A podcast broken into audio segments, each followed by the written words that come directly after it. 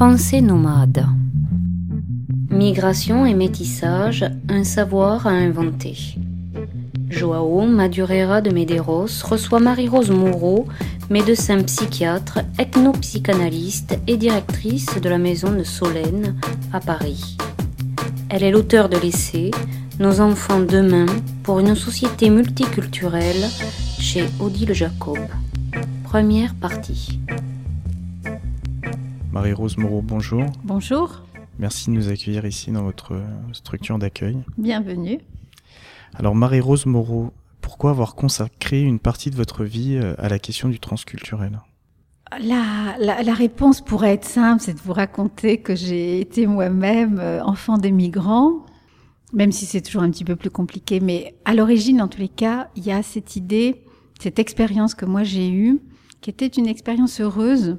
Euh, mais je me suis vite rendu compte que tout le monde n'avait pas la même chance que moi. Tous les enfants de migrants n'avaient pas la même chance que moi. Donc une, une expérience heureuse d'avoir euh, vécu donc enfant dans un monde qui n'était pas celui dans lequel j'étais née. Donc mes parents sont de la vieille Castille, de Salamanque. Et après ma naissance, euh, mon père a décidé de tenter l'aventure euh, en France en quittant l'Espagne franquiste pour que ses enfants réussissent à l'école. C'était son motivation.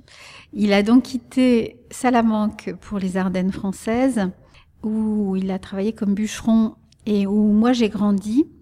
Donc je suis arrivée en France à l'âge de 9 mois avec ma mère et euh, j'ai grandi dans une petite communauté rurale espagnole euh, j'ai donc d'abord euh, parlé l'espagnol jusqu'à 6 ans. Et à 6 ans, je suis rentrée à l'école et là, j'ai parlé le français très rapidement, comme tous les enfants dans ces situations. Passer d'une langue à l'autre ne pose pas vraiment de problème. Et moi, en plus, j'avais bien sûr entendu parler français, mais ma langue première était l'espagnol, c'est-à-dire la langue de, au fond de ma communauté, puisque c'est comme ça que ça s'est passé. Avant d'entrer euh, concrètement sur, euh, sur cette question du langage et, et, de ce que vous y amenez sur, euh, sur l'importance d'inscrire l'enfant dans, dans, sa langue première, moi je voulais revenir sur la question de, du fait migratoire. Parce que c'est vrai que en lisant votre livre, c'est vraiment un hymne d'espoir. Enfin, quand on voit ce qui se passe actuellement sur cette question-là. Et vous donnez tout de suite, au début du livre, cette citation L'exil est le révélateur de la complexité du malheur. Et je trouvais que c'était poignant. Vous pouvez nous en dire un peu plus? Tous ces changements qui sont euh, si présents euh, lorsqu'on change de, de, monde, et bien que ça, c'est vraiment un acte profondément humain. Il y a une part de malheur, c'est ce que, ce que dit la citation, il y a une petite part de malheur parce que tout ce qui était évident avant, lorsqu'on a quitté son pays, devient... Euh, complexe, justement, devient difficile. Il faut réfléchir, il faut observer comment les uns et les autres font, comment on fait avec les enfants, comment on mange ici, comment comment euh, on se salue, comment on se on se salue pas, comment on se dit bonjour, etc. Donc il y a, y a, une sorte de déséquilibre qui est introduit par la migration, et en même temps, cet acte était nécessaire pour des tas de raisons. Hein politique, économique, euh, mais aussi existentielle. Hein. Euh, on migre parce qu'il faut aller chercher sa place ailleurs, ou pour des tas de raisons comme ça. Et donc, euh, il y a ce, cet aspect difficile, cet aspect on, on, recommence, on, plus rien n'est évident. Et en même temps, c'est une nouvelle liberté, c'est une nouvelle possibilité. On va, on va par exemple se sortir d'un certain nombre de, de, carcans sociaux, de hiérarchies. Mmh. Par rapport à la famille, on met une distance et donc on, on doit se réinventer tout seul, loin, dans un monde plus ou moins accueillant, plus ou moins hostile, plus ou moins chaleureux plus ou moins familier, etc. Et donc c'est pour ça que c'est pour moi un acte profondément humain, parce que c'est bien sûr euh, un petit malheur, parfois un grand malheur parce qu'on perd des choses importantes, mais souvent un petit malheur. Et en même temps, c'est euh, des nouveaux euh, bonheurs ou une nouvelle chance, des nouvelles possibilités pour ces enfants, un nouveau rapport au monde. Donc c'est cette euh, dialectique entre vulnérabilité, fragilité, de l'acte de migration, qui peut être fait par tout le monde, petits et grands, intellectuels, euh, et, puis euh, ceux qui, agissent et qui travaillent et qui, et qui pensent sans pouvoir parfois euh, l'exprimer à, l'extérieur, mais en tous les cas, tout le monde, c'est un acte que tout le monde peut faire, ou que tout le monde est obligé de faire parfois. Et en même temps, c'est un acte profondément créateur, d'une grande liberté humaine. On s'arrache à ses attaches et puis on recommence. Et qu'est-ce qu'on emmène dans l'exil? On emmène son corps, on emmène sa langue qui va se modifier, son corps aussi, mais c'est un vrai point fixe. Mmh. Et puis euh, on emmène des idées. C'est pour ça que on emmène des, des, représentations, on emmène une histoire. Si on y réfléchit un peu, c'est un acte profondément euh, philosophique en mmh. fait.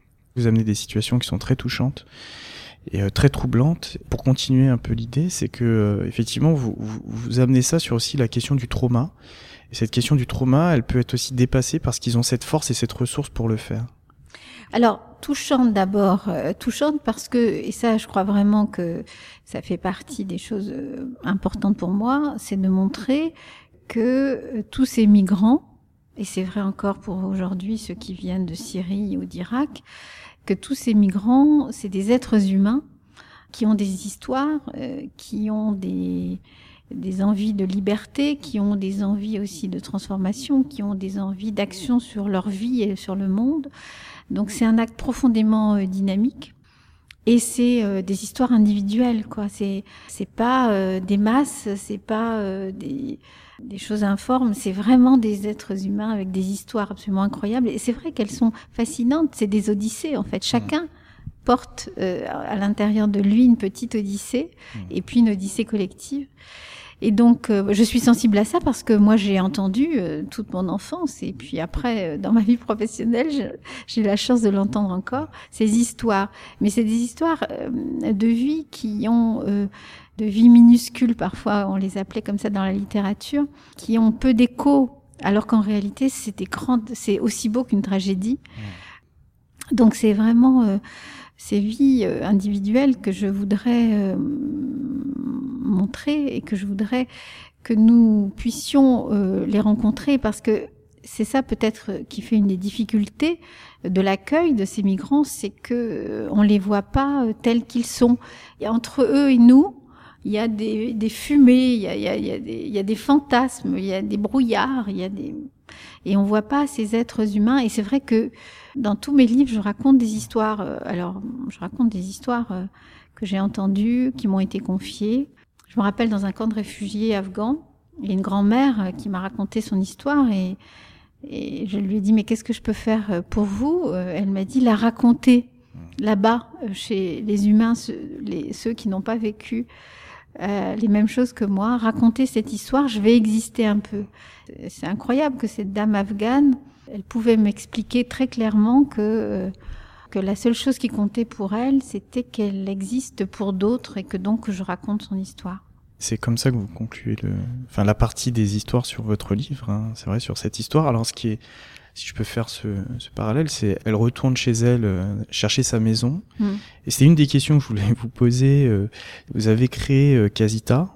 Alors Casita, c'est le centre d'accueil, mais Casita en espagnol, c'est Casita, c'est la petite maison. Et puis vous êtes aujourd'hui maison de Solène. Est-ce qu'il y a dans cette idée de d'une transmission, d'une suite, d'une continuité, de quelque chose qui serait permanent et qui resterait? Hmm. Alors oui, j'ai eu la chance de créer euh, la maison des adolescents de l'hôpital Avicenne, Casita, euh, que j'ai nommée comme ça, effectivement, petite maison. Euh, d'abord parce qu'elle ressemblait à une petite maison, puisque nous l'avions euh, construit cette maison des adolescents dans, dans une maison à l'intérieur de l'hôpital. Donc elle, était petite et, belle d'ailleurs, mais donc je l'ai appelée Casita pour dire un lieu accueillant, un lieu familier, un lieu où les adolescents peuvent venir sans, sans crainte et leurs familles et les professionnels.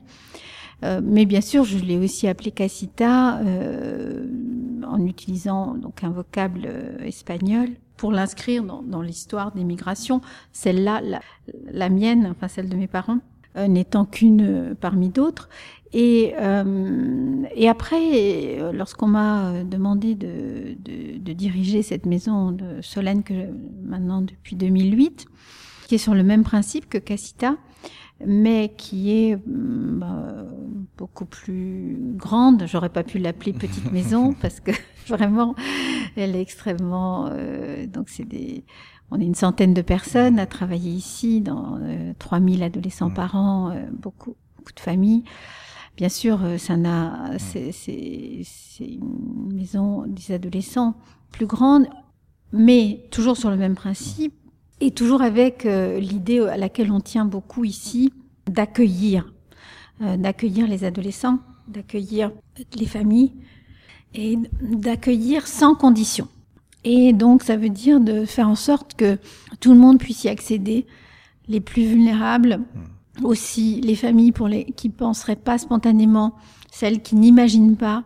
Et je crois que c'est ça fait partie de, en tout cas d'une de nos réussites, qui est d'ouvrir euh, très largement, tout en gardant des spécialités comme euh, les troubles du comportement alimentaire ou les phobies scolaires, qui sont nos, nos spécialités aussi historiques, qui sont très importantes, mais je, tiens à ce que tout, ça soit au service du plus grand nombre. Mmh.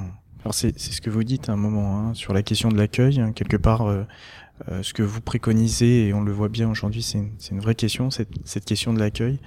Et vous l'avez euh, très bien dit tout à l'heure, hein, je, je, reprendrai une citation, vous dites, le migrant est un autre nous-mêmes, il porte une part de cet idéal de l'être humain qui est de trouver mieux et de permettre à ses enfants de vivre dans un monde meilleur, ce que vous disiez tout à l'heure.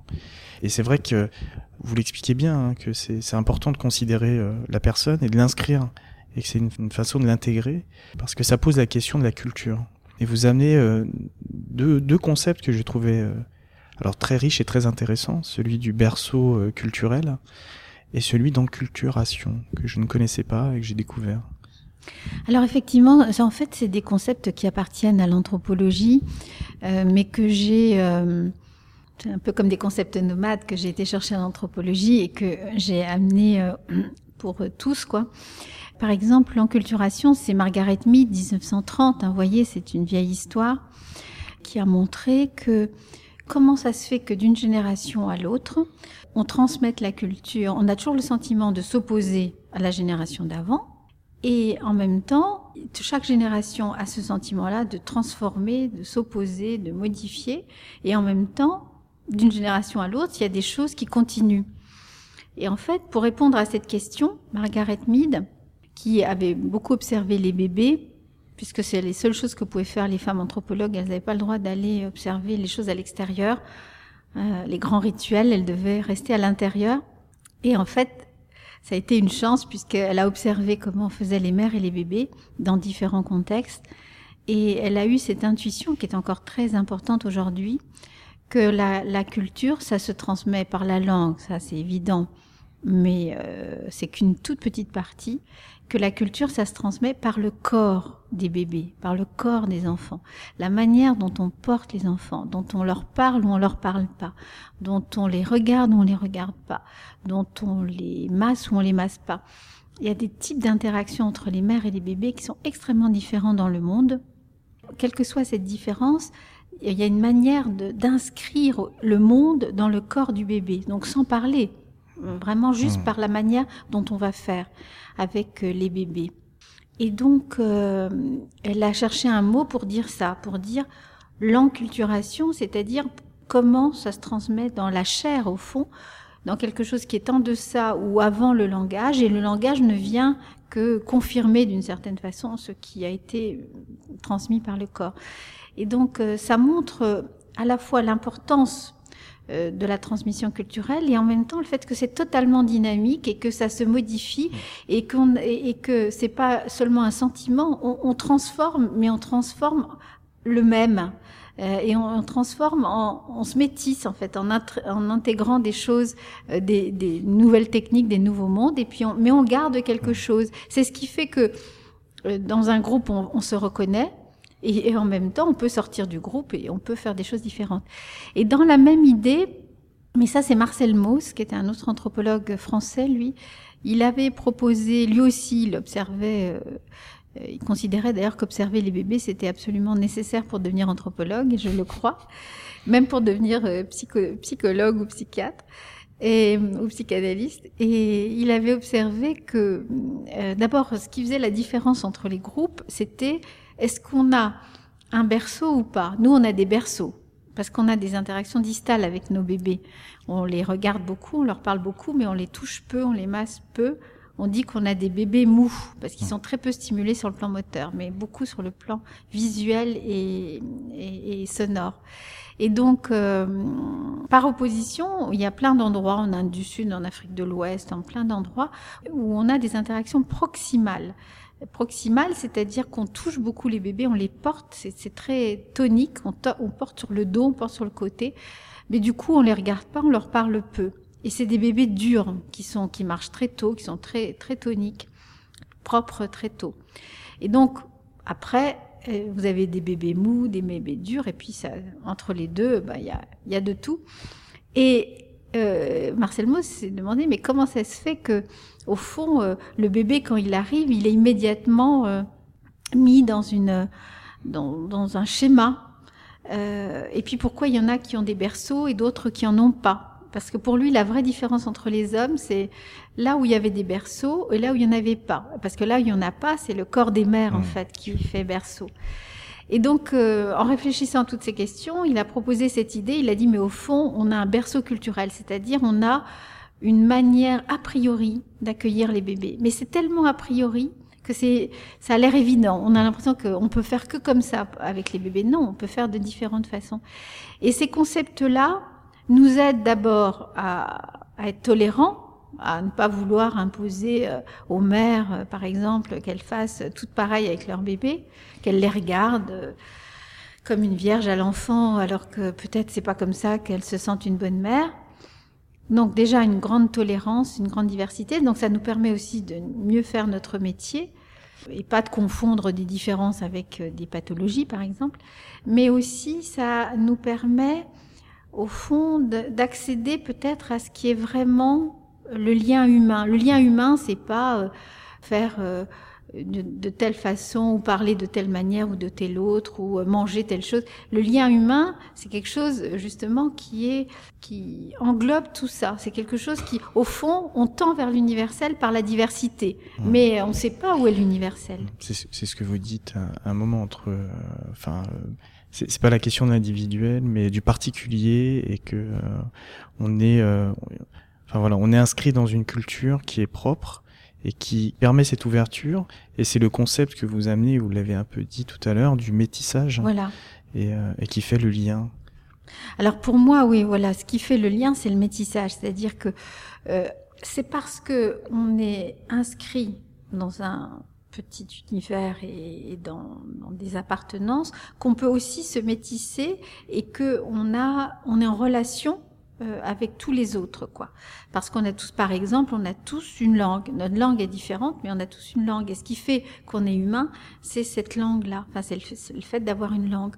Et donc, euh, le particulier, l'intérêt pour le pour le particulier, pour le petit, pour le singulier, pour chacun, euh, c'est ce qui nous, au fond, nous permet d'accéder, d'avoir une meilleure représentation de qu'est-ce que c'est que la, euh, vers quoi tendent tous ces particuliers? Ils tendent vers le lien humain, vers quelque chose de, de, de l'ordre du fraternel, quoi. Qui est fait. On est tous pareils, mais on est tous pareils aussi parce que, on, mais on passe par des chemins différents. Et, et c'est cette diversité, ce métissage. Moi, je crois que le métissage, c'est le cœur de la société contemporaine. Hein. C'est les sociétés contemporaines, elles sont euh, ni blanches ni noires, elles sont euh, métisses par euh, définition. Alors, avant de finir euh, cette première partie euh, sur la question du métissage, c'est c'est un autre sujet que vous abordez, c'est la question du, du langage et, et, la place du langage au sein de ces familles migrantes la place des langues maternelles et de la langue euh, qui est parlée à l'enfant, elle est extrêmement importante et elle est fondatrice. C'est-à-dire, c'est parce que on, on est, euh, on apprend à parler dans une langue particulière. On apprend à parler dans la langue que vous parlent les gens autour de vous. Donc si vous parlez euh, une langue, le soussou, le kabyle, l'espagnol, euh, eh bien vous vous structurez à partir de là. Euh, mais ils peuvent aussi vous parler un mélange de soussou, de kabyle et d'espagnol, et vous vous structurez à partir de ça. Il n'y a pas de problème. Puis après, plus vous êtes bien dans, dans un accès au langage, plus c'est facile d'apprendre la langue de l'extérieur, d'avoir un désir de langue pour l'extérieur et de considérer que, par exemple, pour moi, la langue française, qui est ma langue seconde, et peut-être aujourd'hui elle est ma langue première parce que c'est celle que j'utilise le plus, mais je, je l'ai investie avec d'autant plus de sentiment de légitimité que j'étais déjà bien inscrite dans le langage. Et ça, c'est très très important euh, que nous facilitions la tâche de tous ces enfants qui ont des parcours euh, multiples d'un point de vue du langage. Et même si c'est une toute petite dose de leur langue maternelle, ça, c'est une pépite. C'est quelque chose qui leur fera euh, du bien et qui leur permettra d'avoir une bonne estime d'eux-mêmes, de leur, pas seulement de leur langue, mais d'eux-mêmes, de leur histoire. Et à ce moment-là, pourront aussi s'inscrire dans le monde extérieur et se métisser et, faire des choix. Peut-être qu'ils vont euh, devenir des spécialistes euh, de la langue euh, française ou peut-être d'un troisième lieu, hein, puisque c'est parfois une des manières de se métisser, c'est de choisir un troisième lieu. Marie-Rose Moreau, merci. Merci à vous.